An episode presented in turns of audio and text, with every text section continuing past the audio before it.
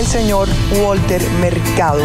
Walter Mercado. Walter Mercado. Mucho, mucho amor es el documental que cuenta la vida de Walter Mercado y que está en este momento acaparando Netflix, no solamente con la audiencia hispana, porque soy testigo, tengo muchas amigas americanas que no tenían idea quién era Walter Mercado y que sin embargo ahora aman a Walter Mercado. Y todo esto porque el productor y creador de este documental, Alex Fumero, se le ocurrió hacer un documental sobre Walter Mercado y lo tenemos hoy en la charla. Bienvenido, Alex.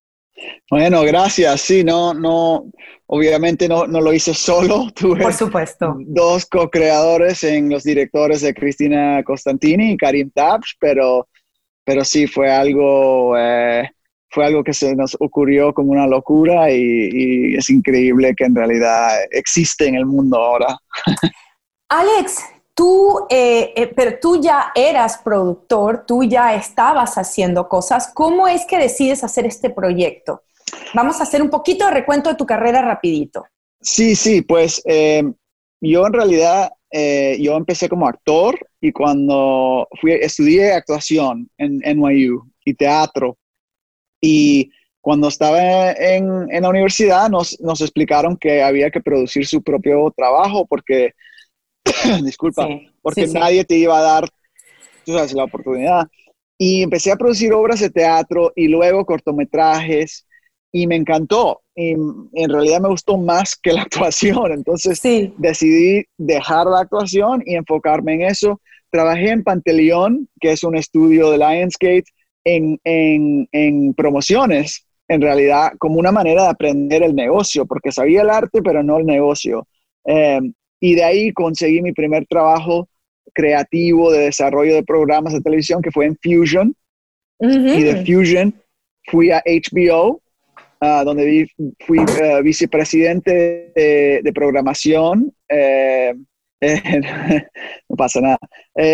vicepresidente de programación ah, pero en comedia, no en documentales. Y es ahí que conozco a Karim Tabsh. Eh, o sea, es una generación de Fusion. Sí, soy, empecé en Fusion, que era una locura. Eh, con, eh, con, mi amiga Mariana, también de Fusion, todos empezaron allí. Atención, claro. Sí, claro. Mariana estaba en Miami y yo en Los Ángeles. Y yo, yo me encargué, ella hacía noticias y yo me encargaba de todo lo que era comedia.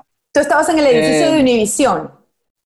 Exactamente. Exacto, claro, yo me acuerdo de eso. Eh, es, ese que está en el highway ahí, que está en, sí, sí, sí, sí, sí, claro. Sí, Entonces sí, ahí empecé, eh, bueno, hice comedia y también trabajé, por ejemplo, en un programa con León Krause. sí, León Krause tenía su programa todo, porque Fusion era así, era un lugar donde te daban un proyecto y tú tenías que adivinar cómo crearlo, ¿no? Era, you had to figure it out. Um, no, no, eh, es que realmente, realmente yo creo que se aprendió mucho eh, eh, y también Mariana me lo dice porque Fusion era más bien, yo creo que tenía menos recursos que hasta este, algunos medios hispanos. Era como que, bueno, sácatelo de la manga y ve cómo lo haces, ¿no? Exacto, había uno, en realidad tenía que inventar, inventar completamente.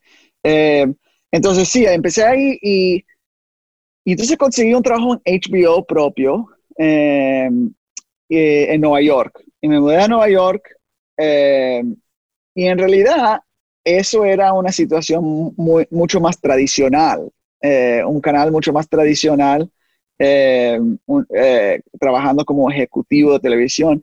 Y como me di cuenta de que el péndulo quizás de vida de artista a vida de ejecutivo había como ido demasiado en una dirección.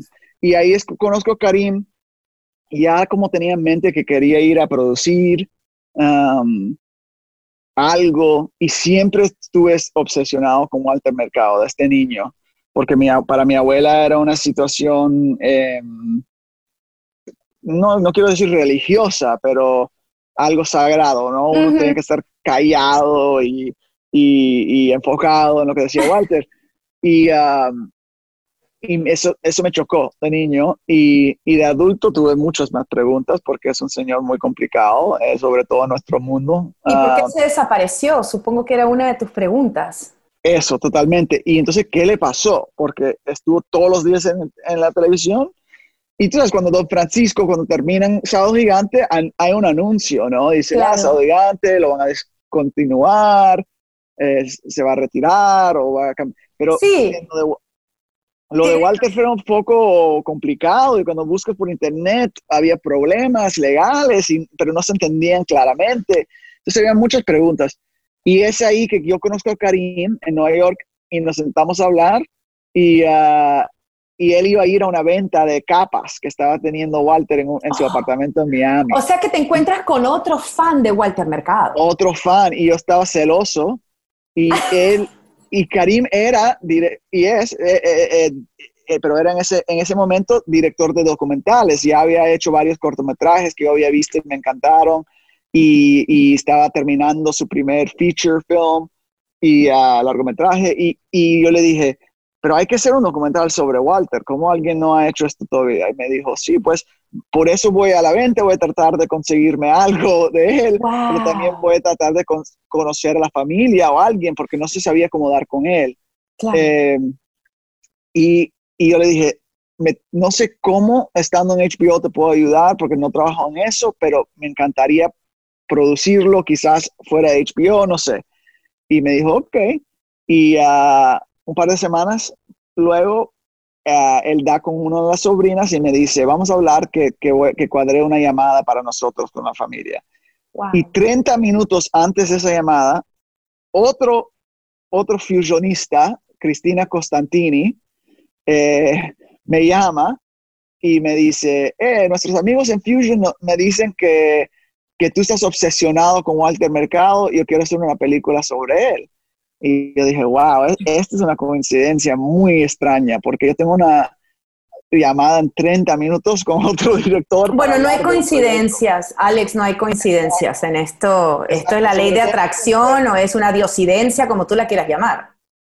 Exacto, exacto. Y, y, ah, y bueno, ahí los presenté a los dos y básicamente sin conocerse uno al otro decidieron dirigirlo juntos, yo iba a producir y, y, y, de ahí empieza el proyecto, ¿no? ese es el, el, el, génesis.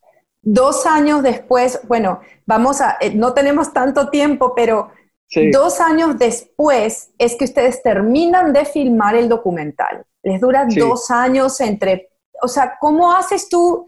Eh, tú renuncias a tu trabajo, ¿cómo hacen para ir hasta Puerto Rico, estar en Puerto Rico, grabar, eh, seguir? O sea, eso es, eso es mucho dinero de por medio y tiempo invertido. Sí. Pues al principio, el primer viaje, creo que eh, en el primer viaje todavía estaba trabajando en HBO, entonces me tomé unos días de vacaciones y fui, y fui a hacerlo, ah, como por, por, secreto. después, unos meses después, en realidad termina mi contrato en, en HBO. Yo, tengo una conversación con mi jefa y, y es ella la que dice, yo, yo creo que tú, tú, tú, lo que tienes es de productor. Si eso es lo que te gusta, eso es lo que debes hacer. Y dije, bueno, ok, eh, tienes razón. Y me, y me fui a hacer esto full time. Decidí no conseguir otro trabajo. Empecé mi propia compañía que se llama Key Rack, que es uno de los productores de la película. Y y dije, para adelante, esto va a ser el riesgo, eh, es hora de tomar un riesgo en mí. Claro, decidiste ir por tus sueños, punto. Exacto. Y decidiste ir por tus sueños detrás del mago de todos los sueños y detrás de, de, you know, this larger than life character, ¿no? Exactly, yeah, no, y y sin sueldo, ¿no? Que es la otra cosa. Viviendo, viviendo de, los ahorros. Por un año y medio de grabar no teníamos eh, presupuesto. Tuve un, un grant. ¿Cómo se dice grant en español? Un préstamo, un préstamo. Bueno, pero no, un préstamo no se devuelve, un préstamo se devuelve, ¿no? Un préstamo se devuelve, una, como una beca, una... Una beca. Sí, una beca. una beca. Una beca. un préstamo, o sea, era una beca, pero con un préstamo de dinero, supongo. Exacto, una beca de una organización muy pequeña, Miami, nos dio como 10 mil dólares, que en, suena como mucho dinero, pero en cine no es nada, lo gastamos en el primer viaje. Ah, y, y, de ahí para adelante todo era favores y presta, prestado de otra gente y la compañía Cristina que se llama Muck eh, básicamente trabajando por gratis y pagándole a la gente de nuestra parte y como préstamo. Y eh, era así, uh, porque créelo o no créelo, para nosotros Walter era alguien muy grande, pero las dudas que nos dieron en el mundo anglosajón, tratando de convencerlo de la importancia de Walter Mercado, de, cuánta, de qué famoso era, nos, nos preguntaban cosas absurdas como, ¿nos puedes conseguir los números de los ratings de Walter Mercado en Latinoamérica? Y yo le decía, tú le preguntaste a, a, a, Mr. Rogers cuáles eran los ratings de él en PBS. O sea, eh, eh, moverías. Entonces, ponte, ponte internet y mira nada más. Eh, pero no era hasta que en realidad nos enfrentamos con unos ejecutivos latinos en estas compañías grandes que muestra la importancia, ¿no? Que nos empezaron a prestar atención, pero sí, ya, ya ese momento estuvimos grabando un año y medio, eh, con muy poco dinero. ¿Qué dicen, los ¿Qué dicen los ejecutivos de Netflix en español? Porque es Netflix en español, cuando ustedes le dicen tenemos un documental de Walter Mercado? O sea, supongo que la reacción es distinta. Bueno, depende. Eh, habían dos ejecutivos en la reunión. Uno era una señora del lado americano que se llama Zana Lawrence y el otro era Bernardo Loyola, que es mexicano, que trabajó en Vice, Vice por muchos años. Eh, y, y, yo creo que él entendía por lo menos la magnitud que era. La magnitud. Pero, exacto. Pero Walter para todos nosotros también es como un espectáculo, ¿no? Entonces uno no sabe si hay, nosotros ni conociéndonos sabíamos si había como niveles detrás de esa capa. Algo más detrás de, De, las capas y de, toda esta parafernalia y de lo excéntrico. Exacto, las joyas y todo eso.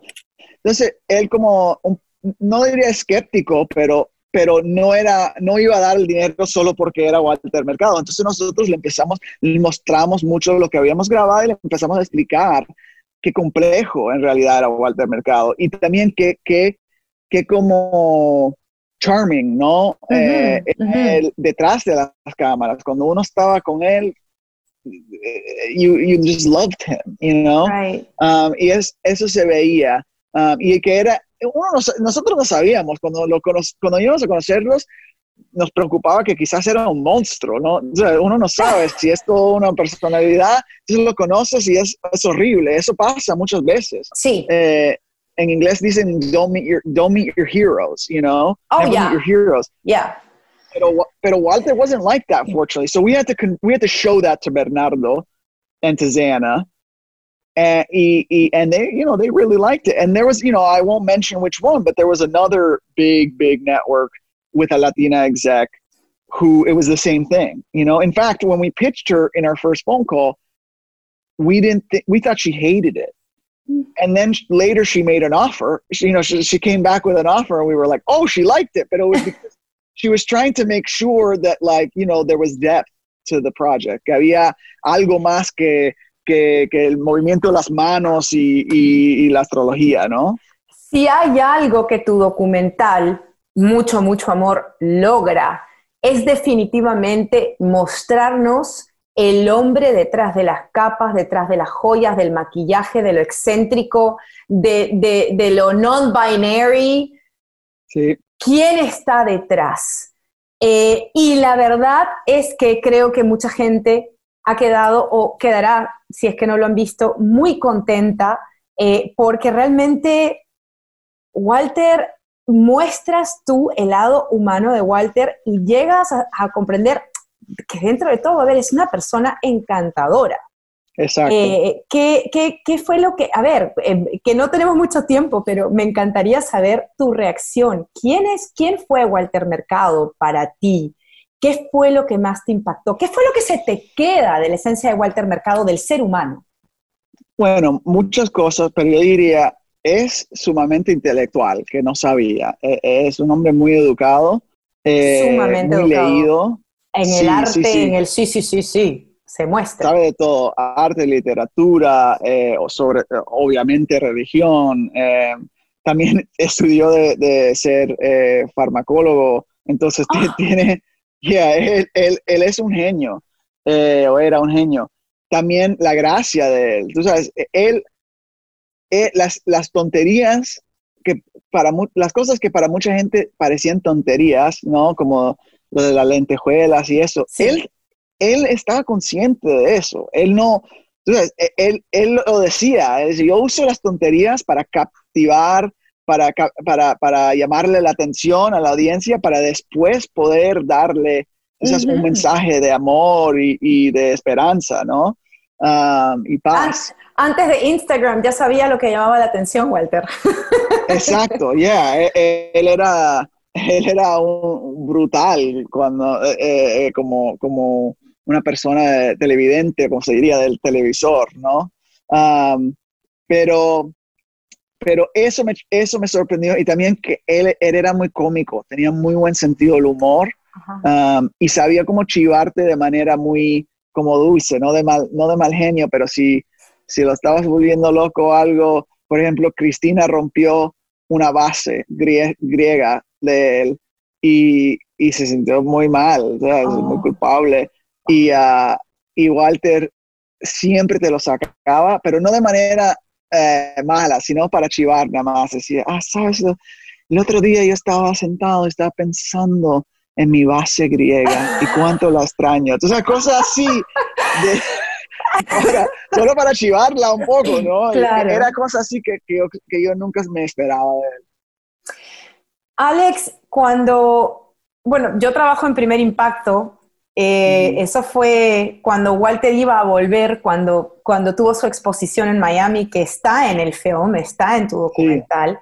Eh, pues claro, una, hubo una gran entrevista porque ese fue el programa que lo puso pues en el ojo público y que lo hizo también, este, a ver, eh, casi como un dios, ¿no? Em, pero también está, a ver, él, tú, ustedes llegan a este punto de, mm, filmar este reencuentro con su público y meses después él fallece. Ya. Em, pero parece, ¿sabes qué? Yo creo que captaron lo más importante que fue el reencuentro con su público y eso tienes que estar súper orgulloso y de verdad que tienes que estar súper feliz porque el último reencuentro con su público fue ese que tú grabaste, el que tú presenciaste. Cuéntame eh, ¿cuál fue el último día que tú eh, hablaste con Walter y cómo le, o sea, eh, cómo les cayó a ustedes ese bombazo de la muerte de él, aunque ya, ya sabían que estaba delicado, ¿no? Pero se había convertido en familiar para ustedes. Entonces, ¿cómo, ¿cómo toman la pérdida de Walter? Pues muy fuerte. Em, eh, la última vez que yo vi a Walter fue justamente en ese museo. Mm. Em, me acuerdo exactamente de darle la mano, un beso, ah, un abrazo porque estaba en la silla de rueda, agachado. Mm. Em, eh, en ese momento no sabía que iba a fallecer tan pronto, pero sabía que quizás iba a ser la última vez. Siempre eh, con alguien de esa edad, tú piensas, esto es quizás la última vez que lo voy a ver, ¿no? Sí. Cristina Karim volvieron a Puerto Rico, lo vieron una vez más en su casa, que lo ves esa escena, eh, un poco de esa escena en el, en el documental. y Karim y yo cargamos el féretro en, en el funeral de Walter. ¡Wow! Porque Yeah, nos acercamos mucho a la familia. Usualmente esto no, no, sucede en los documentales, pero en nuestro caso, porque era Walter, nos, nos, nos, hicimos muy cerca a la familia y, y él está rodeado de mujeres. Entonces, en, realidad no tiene muchos sobrinos, tiene muchas sobrinas y nos pidieron a Karim y yo ser parte de esa procesión y fue un honor, un honor yo, yo pensando mucho en mi abuela en ese momento, obviamente.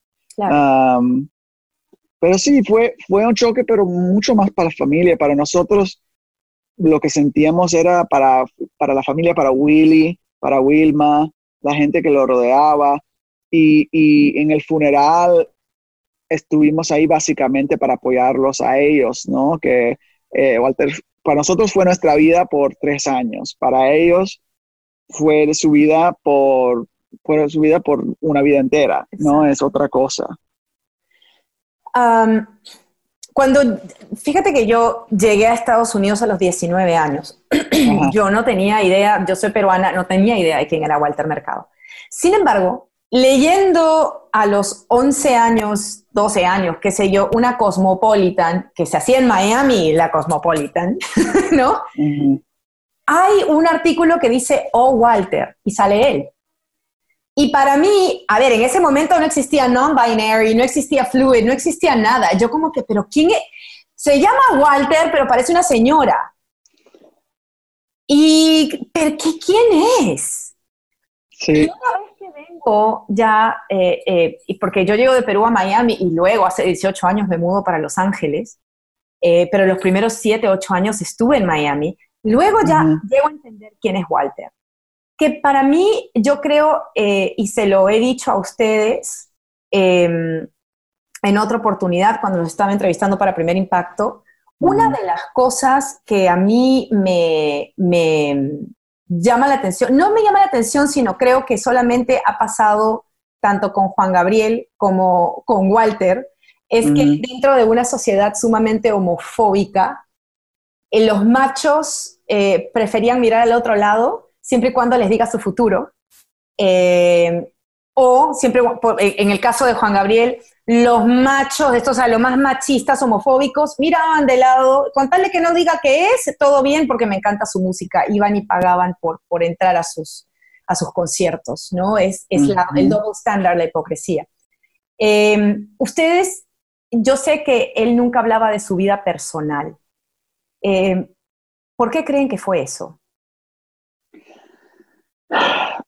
Él, él diría que es porque a él no le gustan las etiquetas, ¿no? Em, él no nos, e, él nos dejó preguntar de todo, ¿no? ¿no? No había un trato de que no se podía preguntar. Nosotros preguntamos sobre sus parejas, sexualidad, mil veces. Eh, y y se ve un poco de eso en el documental, pero te digo, en cada viaje le hacíamos las mismas preguntas repetidamente y, él se cansaba, se frustraba de las preguntas. pero nosotros no lo íbamos a dejar por lo que dices tú, esa, ese fenómeno de lo que se ve no se pregunta y todo eso. Eso es una ridícula, es, una, hipocresía homofóbica ridícula. Eh, y yo respeto a la gente que, que se siente que tiene que vivir por, por esa manera porque en realidad es un peligro. Todavía ves lo que ha, hecho Bad, sí, lo que, lo que ha hecho Bad Bunny, por ejemplo, y ves eh, eh, hablar de esas cosas. Él está hablando de esas cosas hoy en día porque siguen siendo problemas. Entonces, entonces para Walter, tú sabes, era algo, yo creo, de otra generación. que era una generación muy privada también. Tú sabes, Karim que es gay eh, eh, también, él hasta lo dice, dice, yo, yo no hablo de la sexualidad con mi abuela, ¿no? Y ella no es gay. Entonces también hay una cosa como de generaciones que, que, que eso no se hablaba, eso es algo privado. Ah, y en, fin, es, es, posible que a Walter no le interesaba tanto la vida romántica. Uno tiene que respetar eso también, que, que aunque él nunca identificó como heterosexual, no, nunca. No pienso, yo, yo, para mí era como que era gay, pero prefirió ser asexual debido al peligro que corría, si es que se sabía su vida privada, tal vez, no lo sé. No sé, no sé. Eh, eh, después de grabar con tantos años, todavía para los tres de nosotros es una pregunta abierta. Si es asexual, si tuvo parejas, pero hace mucho tiempo, mucha gente tiene preguntas sobre Will y él y te puedo decir, después de pasar mucho tiempo entre ellos, a nosotros nos parecieron mucho más hermanos que parejas. Will es su ah, asistente de tantos años, ¿no? Su asistente que básicamente es su pareja de vida, ¿no? Eh, pero, pero que había algo romántico ahí, mm, quizás hace décadas, pero no hace mucho tiempo. Claro. Eh, eh, entonces, eso para Walter, yo creo que más se trataba de la idea de yo voy a hacer algo que tú no puedes etiquetar, ¿no? Que tú no puedes identificar y eso va a ser, yo te voy a enseñar quién yo soy y, y eso va a ser mi legado, ¿no? Eh, eh, eh, no es tan simple, no, lo que hizo Ricky Martin es algo muy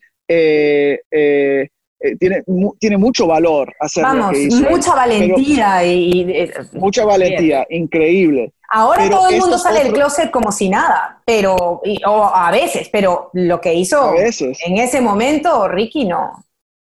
Exacto, pero lo que hizo Walter fue mostrarlo, ¿no? De una manera muy y, enfrentar a uno. Juan Gabriel lo hizo de cierto sentido, pero yo diría que Walter te lo, te lo, como, te lo tiró In your face. in your face, a través del televisor. Y tienes razón. mi abuela lo decía. Yo le preguntaba, abuelita, Mima, ¿es, eso, Mima, ¿eso es un hombre o una mujer? Y me decía, yo no sé, pero yo creo que es un hombre porque se llama Walter. Claro. Y, ahí paraba la discusión. Ahí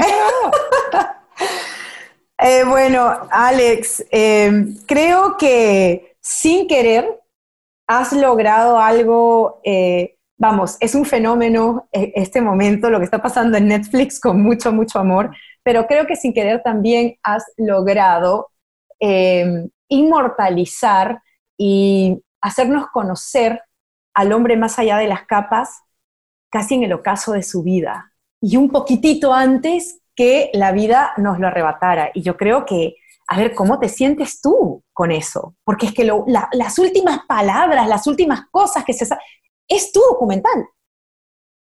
Bueno, tengo que, primero gracias por decir eso, pero yo diría que para nosotros era un sueño, ¿no? Eh, eh, eh, en realidad, no solo un honor, sino para mí esto era una manera de conectar con mi abuelita de, otra vez, ah. era una manera de celebrar mi cultura, ¿no? Que, que, y sobre todo en los dos mundos, ¿no? A mí me encanta que la gente que ve Primer Impacto puede disfrutar esto y que también una persona gringa que nunca ha conocido Walter en su vida también lo que ya te digo que ya te digo es que me han escrito amigas americanas que me decían oh my god I saw the documentary I love him. And I'm like y ahí, ahí voy yo no uh, you know that the show that I worked for made him famous right oh my god. Tienes razón. Pero, no, no, muy, muy orgulloso, muy orgulloso, muy agradecido de que, no, que Walter nos, nos tuvo esa confianza, ¿no? y, y, ojalá esto abre puertas para que la gente tome eh, eh, nuestro trabajo en serio, que tú eres una periodista seria. Yo creo que hay cierto desprecio a las cosas latinas en este país y, y tienen que empezar a aceptarnos como como iguales, ¿no? Que nuestras historias y nuestros personajes son igual de importantes. Definitivamente, definitivamente. Eh, y, lo has dicho, y ojalá que sea así. from your, ¿cómo se dice? From your mouth to God's ear, ¿no? God's ears, yeah. God's ears. Eh, bueno, Alex, ha sido realmente eh, fascinante hablar contigo nuevamente un gusto nuevamente estar eh, eh, en conexión contigo porque me parece que eh, tienes muy buen futuro como productor de documentales. me encanta tu trabajo y gracias por estar con la charla y que no sea la, la última vez que estés con nosotros en la charla. No, me encantaría en cualquier momento, ha sido un placer. Gracias. Y que reciban de mí siempre paz, mucha paz, pero sobre todo mucho, mucho, mucho qué? amor.